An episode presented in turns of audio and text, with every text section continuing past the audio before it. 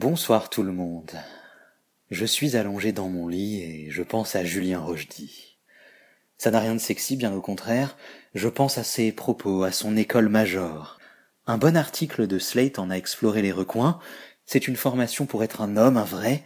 Julien Rochdy, ancien directeur national du Front national de la jeunesse, c'est quelqu'un qui écrit des choses comme, je cite, L'égalité est une fable pour les faibles, elle n'existe nulle part, c'est un mensonge contre la vie, fin de citation, ou encore, je cite, La tolérance n'est pas une vertu, c'est un renoncement, il faut être plutôt exigeant que d'être tolérant, fin de citation, ce sont deux points tirés de ces 77 règles de l'homme, et j'adore ces deux-là spécifiquement parce qu'ils montrent à quel point le discours de Julien Rochdy est dangereux, à quel point il est malin, à quel point il peut être facile de suivre son chemin, ses recommandations, parce qu'il dit des choses vraies, Julien Rochdy. Alors, pas sur la tolérance, c'est totalement fallacieux de l'opposer à l'exigence, mais il dit certaines vérités qui accolent à des conclusions plus douteuses ou à des propos plus problématiques, un procédé de communication somme toute assez classique. Oui, c'est vrai, l'égalité ne se génère que rarement de façon naturelle et spontanée.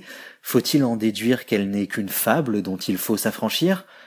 Non, il faut juste comprendre qu'elle est construite, qu'elle se travaille.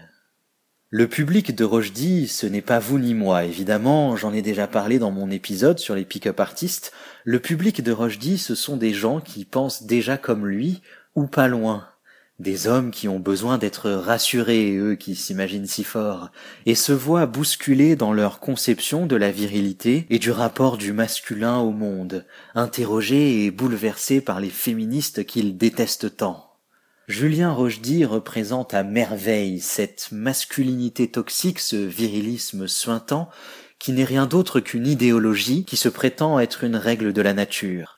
Les forts d'abord, les faibles ensuite, alors lisez-moi, écoutez-moi et soyez parmi les forts. C'est ce qu'il vend, être parmi les forts. C'est sûr que c'est attirant. Qui n'a pas envie d'entendre tu appartiens à la caste des plus grands, mais on te prive des avantages qui en découlent, reprends-les, c'est ce dont le monde a besoin, sans s'en rendre compte. Franchement, on dirait un pitch de roman pour préado, mais avec du sexe à la clé. À l'école major, on n'essaie pas d'arranger ce qui ne va pas, mais d'en profiter.